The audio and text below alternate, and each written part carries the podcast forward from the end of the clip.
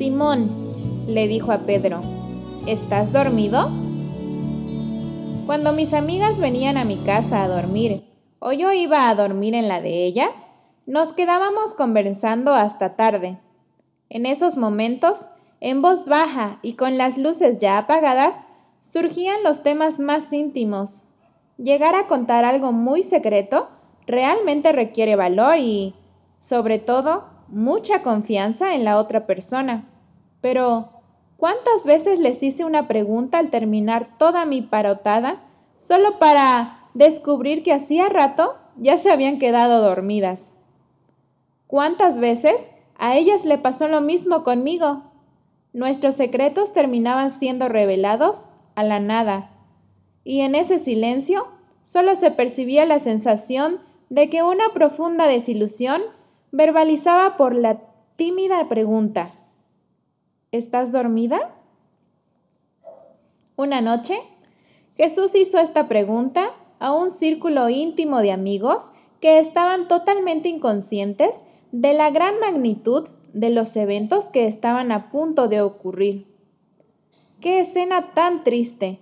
Esa pregunta sigue tan viva y penetrante como esta noche.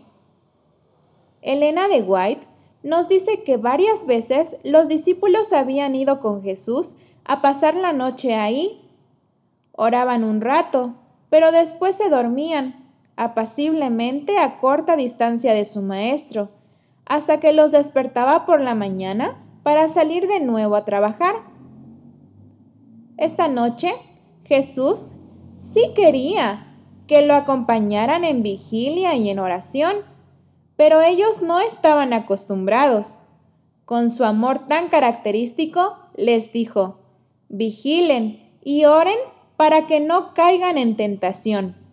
El espíritu está dispuesto, pero el cuerpo es débil. ¿Cuántas oportunidades de acercar a otros a Dios por medio de la oración dejamos pasar por el uso oxiso de nuestro tiempo?